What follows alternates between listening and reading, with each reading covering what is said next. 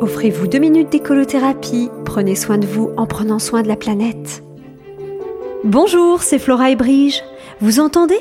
Ce sont les derniers colchiques qui nous disent au revoir à la fin de l'été prochain.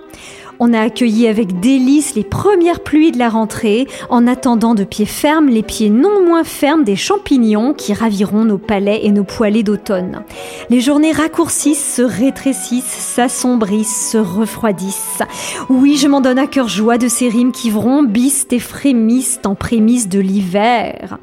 Car après l'été caniculaire que nous avons eu, personne ne va oser me reprocher de me réjouir de l'arrivée de l'automne. Vous me connaissez maintenant, hein. j'aime les saisons car j'aime le changement et donc les changements de saison. Quand une saison laisse place à une autre, je ressens cette générosité. Mon cœur bat à l'unisson de ce changement de rythme, de ce généreux passage du relais aussi palpitant qu'il reste rassurant tant il est évident.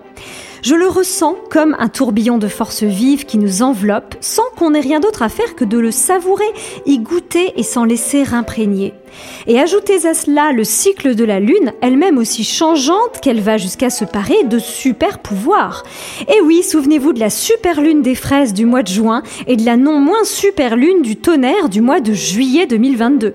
Je précise 2022 car euh, si on parle de cycle, euh, de la lune, des saisons, de la vie, ils répétitifs et semblables à qui les observe avec paraissent, mais qui les connaît sait bien qu'ils ne sont jamais vraiment les mêmes.